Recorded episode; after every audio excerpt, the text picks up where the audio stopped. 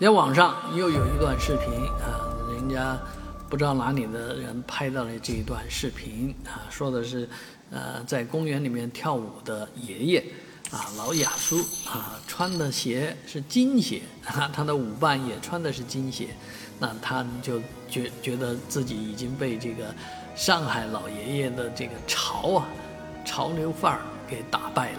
啊，其实上海。老年人的这个穿着打扮啊，确实是独树一帜，是比较领潮流的。呃，当然这取决于这个雄厚的经济实力以及上海深厚的时尚体底蕴了。